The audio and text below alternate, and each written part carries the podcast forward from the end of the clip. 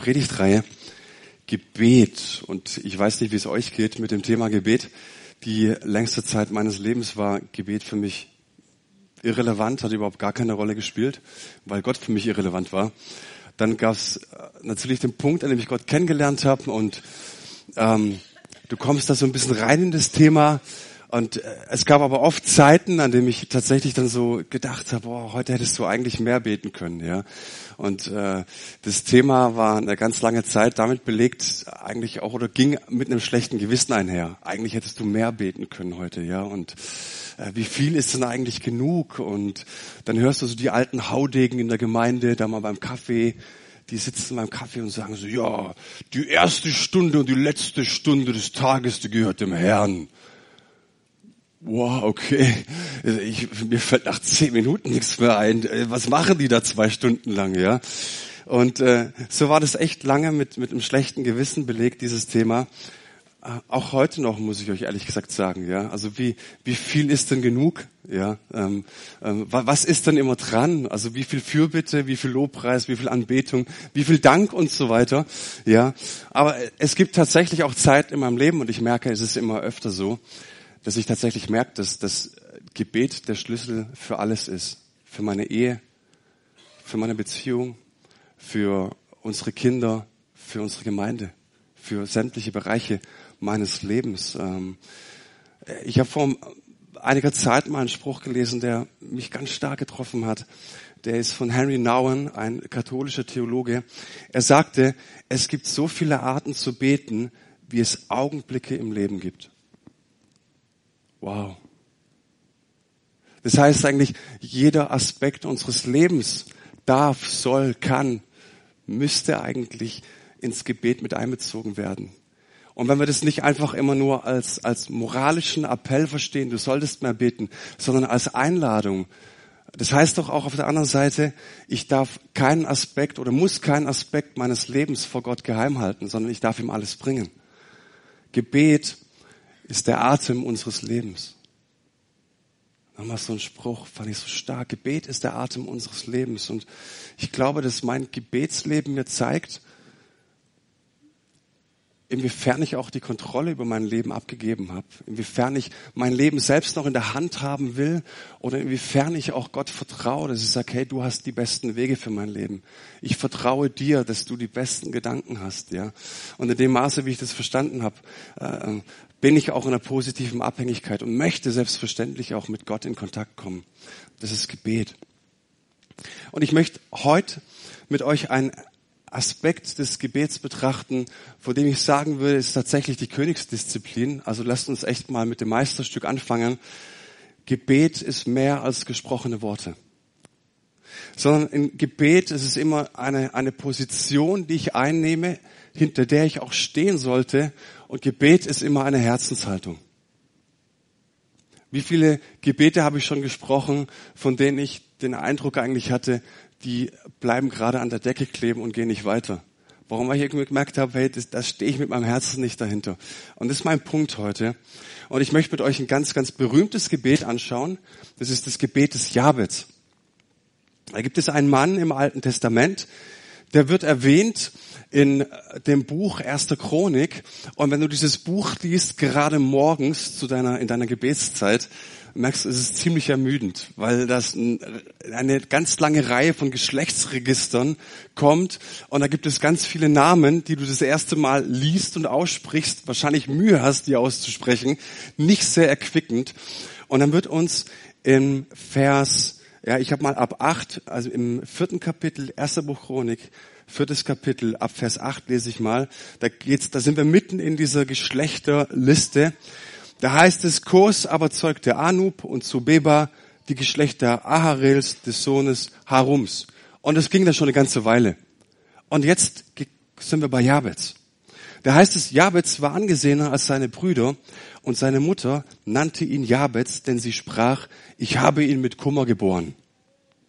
Und Jabez rief den Gott Israels an und sprach, ach, dass du mich segnest und mein Gebiet mehrtest und deine Hand mit mir wäre und schaffest, dass mich kein Übel bekümmere.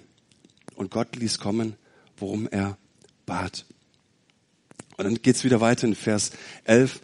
Kelub aber, der Bruder Schuhas, zeugte mir hier, der ist der Vater Eschtons und dann geht es weiter und weiter und weiter und weiter. Was möchte ich damit zum Ausdruck bringen? Der Verfasser der Chronik, der, der, der rattert so seine Liste runter, was ihm so alles einfällt, was alles wichtig wäre. Und dann kommt er zu, zu Jabez. Und dann sagt er, zu Jabez fällt mir aber ein bisschen mehr ein. Nicht so arg viel, aber über Jabez, es reicht nicht nur über diesen Mann nur den Namen zu schreiben, sondern Jabez war ein Mann des Glaubens. Jabez war ein Mann des Gebets. Und den müssen wir, äh, den müssen wir erwähnen. Und ich möchte ganz kurz, nur ganz, ganz kurz erwähnen, was er so gebetet hat und was er mit Gott erlebt hat. Was mich da herausfordert ist, hey, wenn es mal mein Name irgendwo geschrieben steht, in ganz, ganz vielen Namen, gibt's gibt's für mich auch ein bisschen mehr zu erwähnen, ein bisschen mehr zu berichten. Ja, der Manu war ein Beter. Der war, ja, hat Ecken und Kanten gehabt, aber hey, im Glauben, der, dem war nichts zu groß, nichts zu klein. Der hat wie wild drauf losgebetet. Das finde ich stark, ermutigt mich, begeistert mich. Ähm, das Gebet des Jabets, was sagt es über ihn aus? Jabez heißt wortwörtlich übersetzt, lesen wir in diesem Text, unter Schmerzen geboren. Und du musst deine Eltern eigentlich fragen, sag mal, seid ihr bei Trost, euren Sohn so zu nennen? Weil wenn wir unseren Kindern Namen geben, da schauen wir danach, also wir wollen jetzt nicht unbedingt nur die Modenamen haben, aber er sollte schon nett klingen, ja. Und wenn er dann noch eine schöne Bedeutung hat, umso besser. Aber wir gucken zuerst danach, wie er klingt. Im Orient, in der Antike war das ganz anders, ja. Du hast die Namen vergeben, die haben eine tiefe Bedeutung für das Leben gehabt. Du streitbarer Held beispielsweise, ja, du Sieger, was weiß ich, Löwe und wie sie alle die ganz tollen Namen heißen. Ne? Das heißt, du hast schon in der Kinderwiege eine gewisse Prägung mitbekommen, wie deine Eltern dich gesehen haben. Und was hier sehr erstaunlich ist, dass die Eltern ihn Jabez nennen, unter Schmerzen geboren.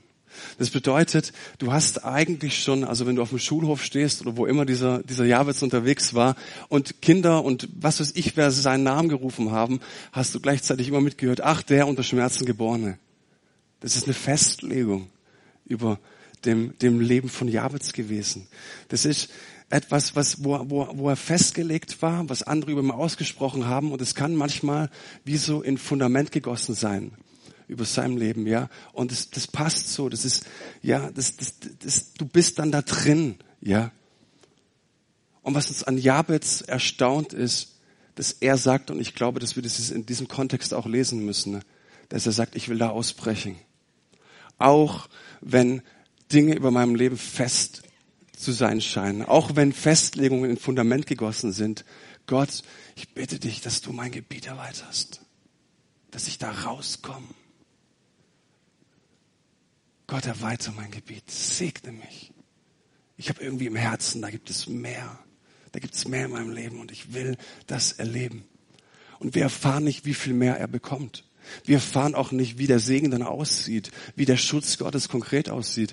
Wir erfahren nur, dass Gott dieses Gebet erhört hat. Und das begeistert mich so. Und die Frage ist es für mich, was bedeutet es, wenn sich unser Gebiet erweitert? Also lasst uns diesen, dieses Gebet tatsächlich mal in den tatsächlichen Kontext lesen. Raus aus den Festlegungen, raus aus alten Verhaltensmustern vielleicht auch. Aber ich glaube auch, wenn es, dass es gesund ist, für mehr Einfluss zu beten. Ja. Ich glaube, dass es zum Beispiel als Leiter, wenn du Verantwortung übernimmst, ob das in der Gemeinde ist, im Beruf ist, gesund ist, wenn du um mehr Einfluss bittest. Und wenn du keinen Einfluss haben willst, solltest du Gedichte schreiben. so, aber ich glaube, Einfluss ist was Gesundes, den haben zu wollen. Ja, und ich glaube tatsächlich, mehr Einfluss, hey, wir können doch um, um mehr Finanzen beten. Warum denn nicht? Ja, also ich kann doch auch Finanzen setzen ne? und zum Segen für andere, wenn ich mehr Finanzen bekomme. Warum soll ich dafür nicht beten? Warum soll ich für mein Geschäft nicht beten? Ne? Für meine berufliche Karriere nicht beten? Ich kann doch, wo ich bin, ein Segen sein für andere. Also, also für mehr Einfluss zu beten ist, ist nicht verkehrt. Mach das ruhig. Go for it, ich ermutige dich. Wir haben nachher ein Gebetsteam hier auch. Aber, also auch für, für das Geschäft, für die Familie, für meine Gemeinde, für, für meine Ehe. Ich kann doch darum bitten, dass Gott mir mehr Einfluss gibt für meine Kinder. Ja. Also ich möchte doch Menschen auch positiv beeinflussen. Da ist nichts verkehrt dran, ja. Aber jetzt ist die Frage, wie kann ich das konkret erleben? Und jetzt wird's herausfordernd. Wenn Gebete nicht nur gesprochene Worte sind. Gebete sind nicht nur gesprochene Worte, weil ich das auf meiner Reise mit Gott entdeckt habe, dass diese Worte auch mit Taten, mit, mit Ausharren, mit, mit dranbleiben, mit Aushalten, quasi mit Verhaltensweisen, mit Einstellungen in Einklang sein sollten. Das ist das Herausfordernde und deswegen erleben wir oft wenig. Wenn wir dieses Gebet beten, oh Gott, gib mir mehr Einfluss und so weiter. Ja, ist schon cool, so, aber stehst du da auch mit deinem, mit deinem Herzen dahinter? Und ich möchte mit euch heute eine Geschichte anschauen. Die steht im 2. Samuel Kapitel 5. Da geht es um einen Mann namens Naeman. Und wir können unglaublich viel aus dieser Geschichte lernen. Und was mich beeindruckt hat, ist, dass in dieser Geschichte kein einziges Gebet gesprochen wird. Aber dass diese Geschichte voller Herzenshaltungen ist. Und dass wir sehen, dass am Ende dieser Geschichte, dass es richtig gut ausgeht, ja. Weil Menschen richtig positioniert waren von ihrer Herzenshaltung her. Und dass Herzenshaltungen tatsächlich wie gesprochene Gebete sein können. Und daraus können wir so viel lernen. Ich möchte mit euch mal das Ende der Geschichte anschauen. Es ist immer gut, das Ende zu wissen, es geht gut aus. Das Ende heißt folgendermaßen, da sagt Naemann, jetzt weiß ich, dass es nirgends auf der Welt einen wahren Gott gibt, außer in Israel. Wow. Ich trinke kurz einen Schluck. Ich habe diese Gelo Revoice Tabletten genommen. Kennt ihr die? Für die Stimme. Ich verstehe also ich verstehe die nicht. Da verschleimt alles.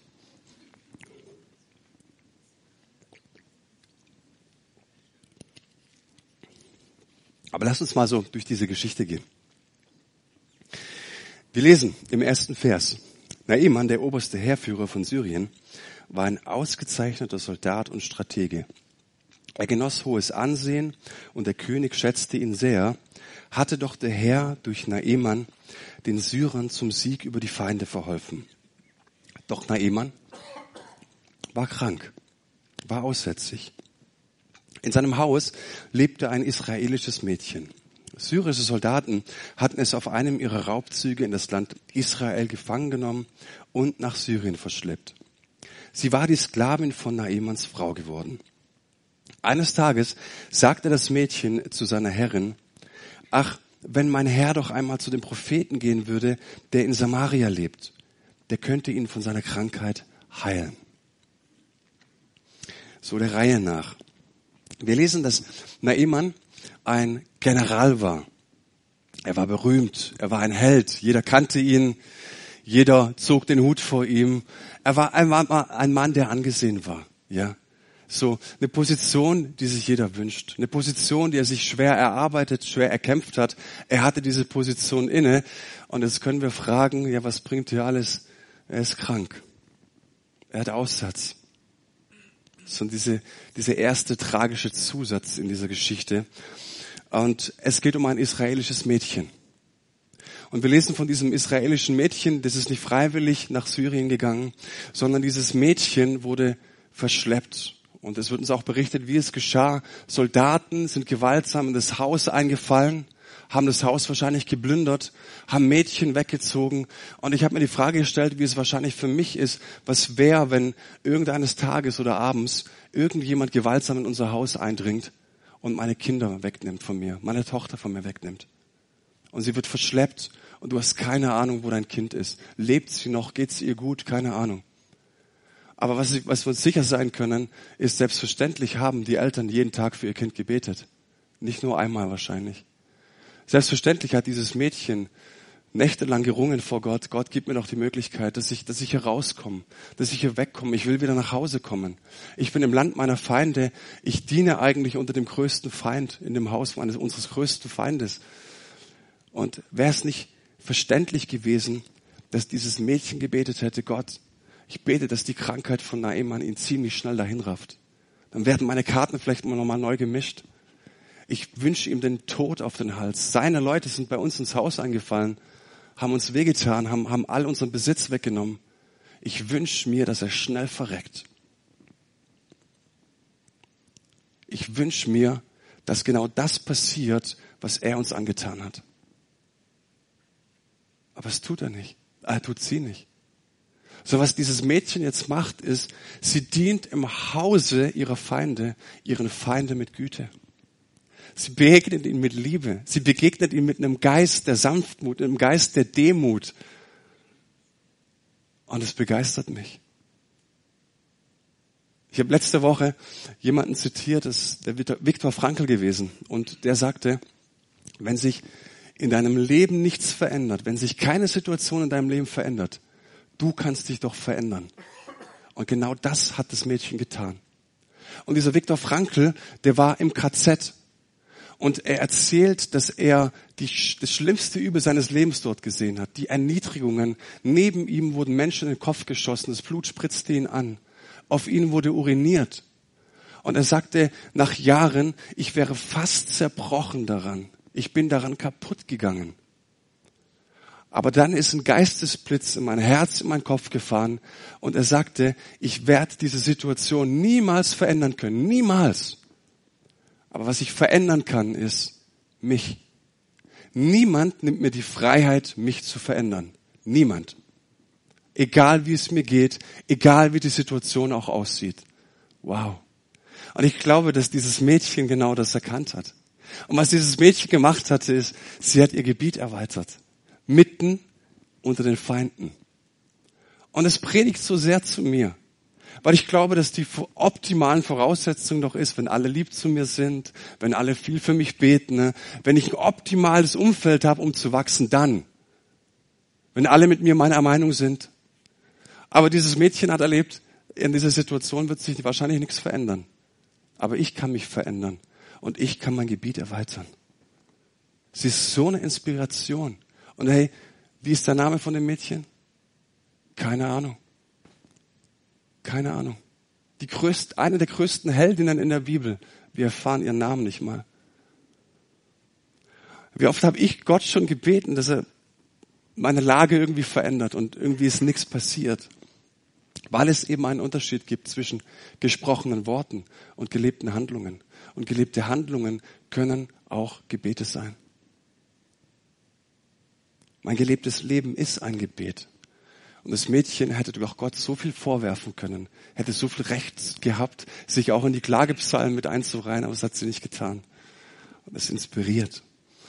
Also, in welcher Lebenslage stecke ich und in welcher Lebenslage steckst vielleicht auch du, in der sich einfach nichts verändert, wo es kein Vor und kein Zurück gibt, wo du sagst, sag mal, irgendwie, ich hader, ich verzweifle fast. Wo ist Gott?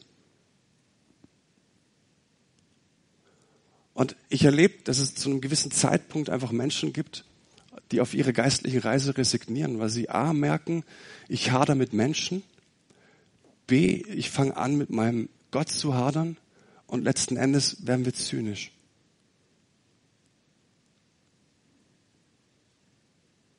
Weil Gott unsere Gebete nicht erhört. Weil Gott unsere gesprochenen Worte nicht hört. Aber kann es sein, dass, dass wir unsere Herzenshaltung anders positionieren können? Und das lernen wir bei Frankel, das lernen wir bei den Mädchen und bei unzähligen weiteren Menschen in der Bibel, die gesagt haben, hey, vielleicht muss ich den ersten Schritt gehen. Vielleicht ändern sich die anderen nicht und die Situation auch nicht, aber ich kann mich verändern. Die Gemeinde spricht ein Halleluja. Die Geschichte geht weiter. Naaman ging daraufhin zum König und berichtet ihm, was das Mädchen aus Israel gesagt hatte. Gute Idee. Der syrische König bestärkte ihn, den Propheten aufzusuchen und gab ihm ein Empfehlungsschreiben an den König von Israel mit. Naaman machte sich auf den Weg. Er nahm sieben Zentner Silber, 70 Kilogramm Gold und zehn Festkleider als Geschenke mit. Das Schreiben an König Joram von Israel lautete, der Mann, der dir diesen Brief überreicht, ist mein Diener Naaman. Ich habe ihn zu dir gesandt, damit du ihn von deinem Aussatz, von seinem Aussatz heilst. Als Joram den Brief gelesen hatte, zerriss er entrüstet seine Kleider und rief, bin ich etwa ein Gott, der Macht über Leben und Tod besitzt? Wie kommt der Syrer nun darauf, einen Aussätzigen zu mir zu schicken, damit ich ihn heile? Es liegt ja auf der Hand, was er will. Krieg will er mit uns. Und das hier ist nur ein Vorwand. Die Szene hätte ich gern gesehen. Die Halsschlagader ist angeschwollen. Der ist mächtig sauer. Was glaubt der syrische König eigentlich?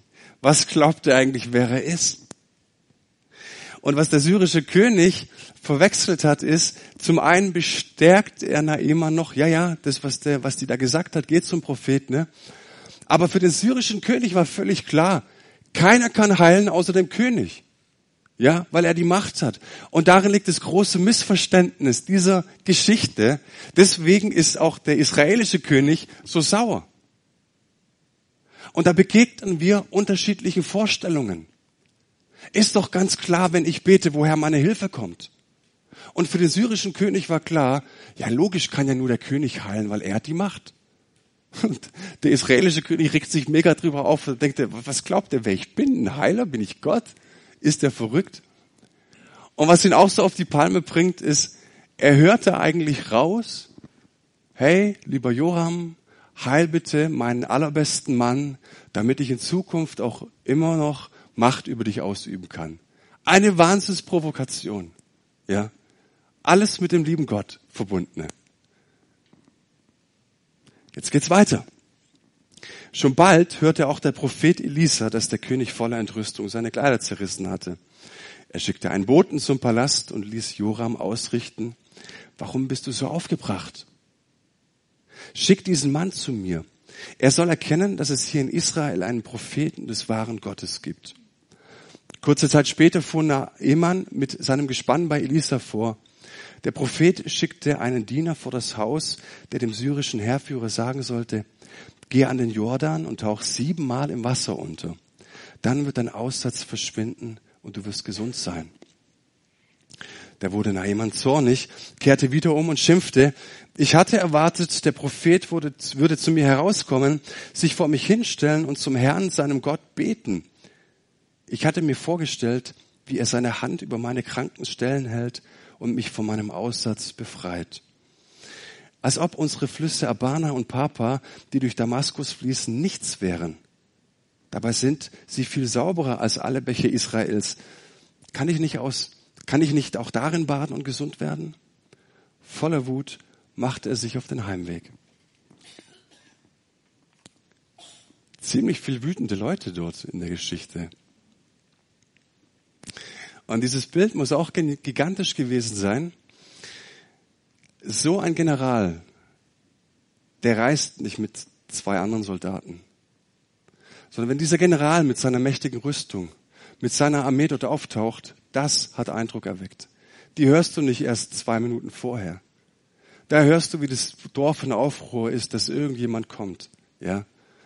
Und Elisa war das völlig wurscht, wer da kommt.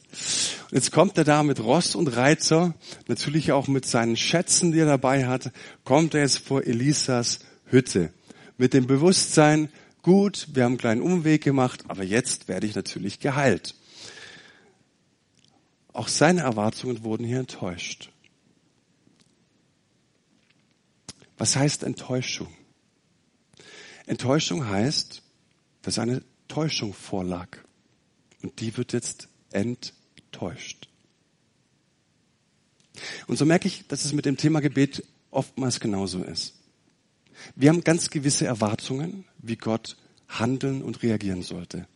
Wir haben ganz genaue innerliche Fahrpläne, was Gott tun sollte. Und wenn es uns mal nicht gut geht, also wenn schon mal alles aus dem Konzept gerät, dann sollte Gott auch gefälligst so handeln, wie wir uns das vorstellen. Stimmt's? Und dann wächst die Halsschlagader wieder. Und ich habe mir die Frage gestellt, wenn Gott beziehungsweise Elisa diesen General voller Wut kochen lassen, macht das vielleicht auch mit mir? Traut sich das Gott vielleicht auch bei mir? Ha, ich glaube schon. Bei euch natürlich nicht. Nur bei mir. Aber wie viele Dinge, wo wir von Gott enttäuscht sind, wie, wie viele Dinge, die uns nicht gegen den Strich gehen, wo wir sagen, oh, da, also da habe ich mit Kirche, also wirklich das Ding, das geht mir echt zu weit. Wie viele Dinge hast du vielleicht schon abgegeben, wo du gedacht hast, nee, es geht eigentlich gegen meinen Strich? Dass dir Gott vielleicht Menschen ins, in, in, in den Weg gestellt hat, wie zum Beispiel diesen, diesen Jungen, diesen Diener. Und das ist für mich auch so ein wahrer Held, weil der mit seinem Leben gespielt hat. Der wusste ja auch ganz genau, was da abläuft. Ich muss jetzt zu diesem großen General gehen und muss diesem großen General jetzt sagen, du pass mal auf, nicht so wie du denkst. Glaubst nicht, dass so ein syrischer General schon ein paar Leute geköpft hat? Für so eine Unverschämtheit? Hat es will ich aber glauben. Das heißt, er geht da mit zitternden Knien raus und sagt, du mein Freund, nicht so wie du denkst. Der Herr hat andere Pläne mit dir. Und das merken wir auch, ne? Da kommen so diese kleinen Propheten, diese kleinen Diener Gottes an uns heran und sagen, du, darf ich dir was sagen? Nicht so, wie du gedacht hast. Schlotter, schlotter, schlotter. Ja. Hey, die kommen direkt vom Herrn. Die kommen direkt vom Thron der Gnade. Solche kleinen Diener. Und es ist auch ein Held, weil uns dort auch kein Name genannt wird. Sondern er stellt sich dem Weg und hat den Mut, ihm das zu sagen. Und Naaman, Naaman brannte vor Wut, weil er wusste, was jetzt passiert, was dort von mir verlangt wird. Von mir wird verlangt, dass ich mich vor allen meinen Soldaten entblöße, dass ich meine Rüstung ablege und dass die alle meinen Aussatz sehen. Und wisst ihr, was das bedeutet? Seine Rüstung abzulegen. Es bedeutet, ich habe einen unglaublich langen Weg hinter mir, diese Position jetzt inne zu haben. Ich habe unglaublich viele Schlachten gekämpft. Ich war unglaublich loyal meinem König gegenüber. Ich habe mein ganzes Leben geopfert, diese Position zu haben, dieses Ansehen zu haben diesen Rang jetzt bekommen zu haben. Und für ihn bedeutete es, wenn ich mich jetzt entblöße, wenn ich jetzt die Blöße meines Lebens vor denen präsentiere, war alles umsonst. Und für Naemann war das zu hart. Und für Naemann ging die Geschichte hier zu Ende. Quasi sind wir noch in der alten Predigtreihe Entscheidungen. Naemann entschied sich, das ist für mich zu viel. Ich lass mir nicht so in die Karten schauen. Ich entblöße mich nicht. Und er entschied sich zu gehen, Wut entbrannt. Und er ist nach Hause gegangen. Wir wissen, wie die Geschichte ausgeht. Aber lasst uns ganz kurz hier mal Pause machen. Naemann ist nach Hause gegangen. Für ihn war die Geschichte zu Ende hier.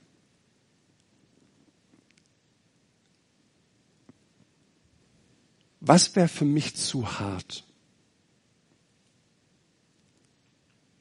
Was wäre es in meinem Leben, was keiner sehen darf? Was keiner entdecken dürfte?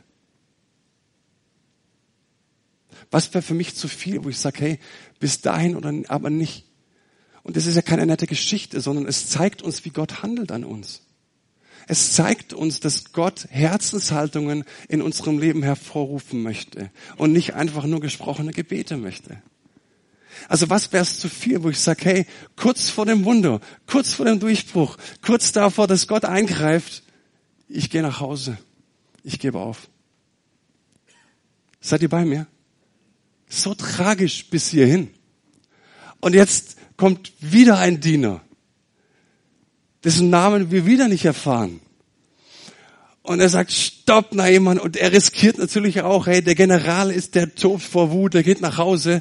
Jetzt kommt dieser einfache Typ wieder sagt, stopp, Naaman, nicht. Der hätte den kurz und klein hauen können.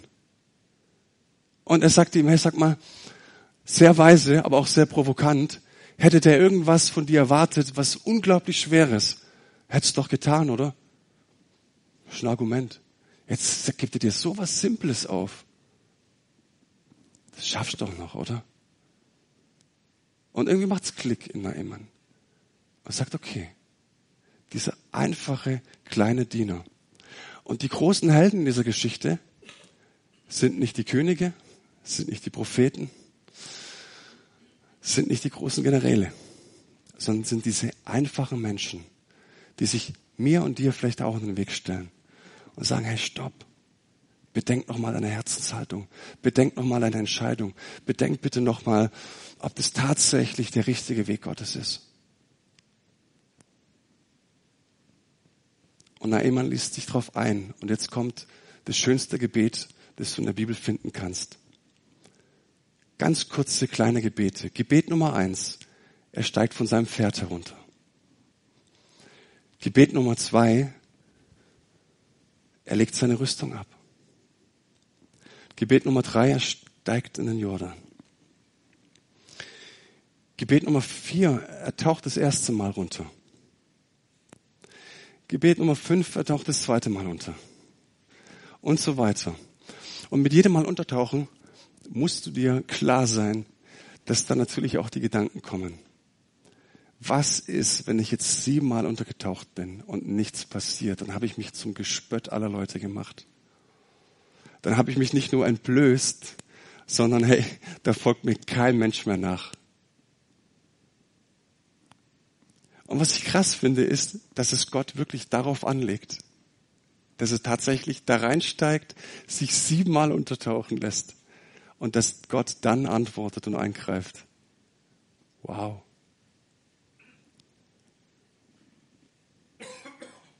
Und was Naemann an diesem Tag gemacht hatte, er hatte sich entschieden, sein Gebiet zu verkleinern. Er hatte sich entschieden, nach Hause zu gehen und zu resignieren. Und dann stellt sich dieser kleine Junge oder, oder Diener in den Weg. Und er sagt Folgendes. Diese Handlungen waren ein Gebet und ich habe das mal in ein Gebet verfasst. Was das bedeuten könnte. Es könnte bedeuten, ne? Gott, du darfst mein Leben in Besitz nehmen. Ich vertraue dir ganz. Was auch immer kommt, ich vertraue dir vollkommen. Und ich möchte mein Leben nicht länger kontrollieren. Und ich möchte nicht über mein Leben bestimmen, sondern ich glaube, Gott, dass du die besten Antworten hast. Ja, Gott, ich danke dir, dass du Dinge zulässt, dass ich enttäuscht werde. Ist gar nicht schlimm. Ich glaube, es muss sein. Ich glaube, es ist gesund. Es ist reinigend. Gott, ich möchte auch nicht länger an meiner traurigen Vergangenheit festhalten, sondern auf eine neue Zukunft vertrauen. Ich möchte darauf vertrauen, dass du neue Wege hast. Ich möchte darauf vertrauen, dass du Lösungen für mich hast. Und ich möchte dir gestatten, in das Innerste meiner Person einzutreten.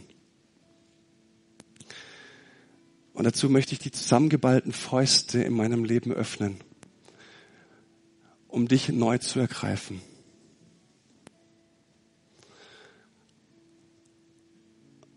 Warum viele Menschen auf ihrer geistlichen Reise resignieren und stagnieren, weil es so viele Situationen in unserem Leben gibt, die wirklich die Beziehung erfordern. Die Beziehung zu unserem himmlischen Vater. Wirklich, wirklich. Dass wir ihn wirklich, wirklich brauchen in allen Bereichen unseres Lebens. Das heißt, dass wir einer anderen Person als uns selbst erlauben, dass sie in unser Leben treten darf. Dass wir die Kontrolle abgeben. Dass wir ihr erlauben, hey, du darfst. Du darfst in jeden Winkel meiner Seele schauen. In alle Ecken meiner Persönlichkeit. Und ich möchte die Kontrolle abgeben. Wir lassen diese Person sehen, was wir am liebsten verborgen halten. Wir lassen diese Person berühren, was am liebsten unberührt bleiben sollte.